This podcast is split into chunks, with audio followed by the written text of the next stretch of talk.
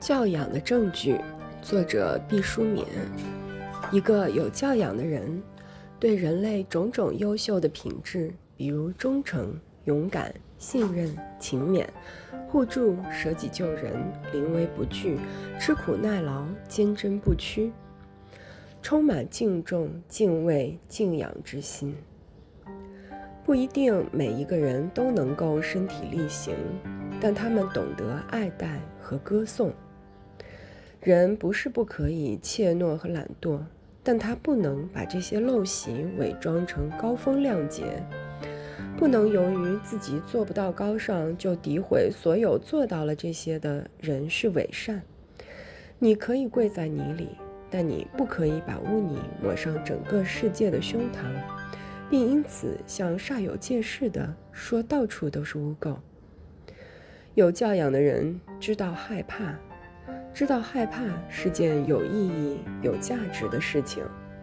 他表示明了了自己的限制，知道世上有一些不可逾越的界限，知道世界上有阳光，阳光下有正义的惩罚。由于害怕正义的惩罚，因而约束自我，是意志力坚强的一种体现。有教养的人知道仰视高山和宇宙。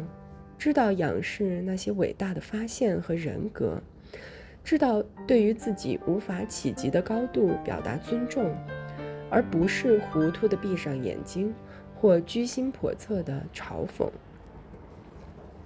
教养是不可一蹴而就的，教养是细水长流的，教养是可以遗失也可以捡拾起来的。教养也具有某种坚定的流传和既定的轨道性。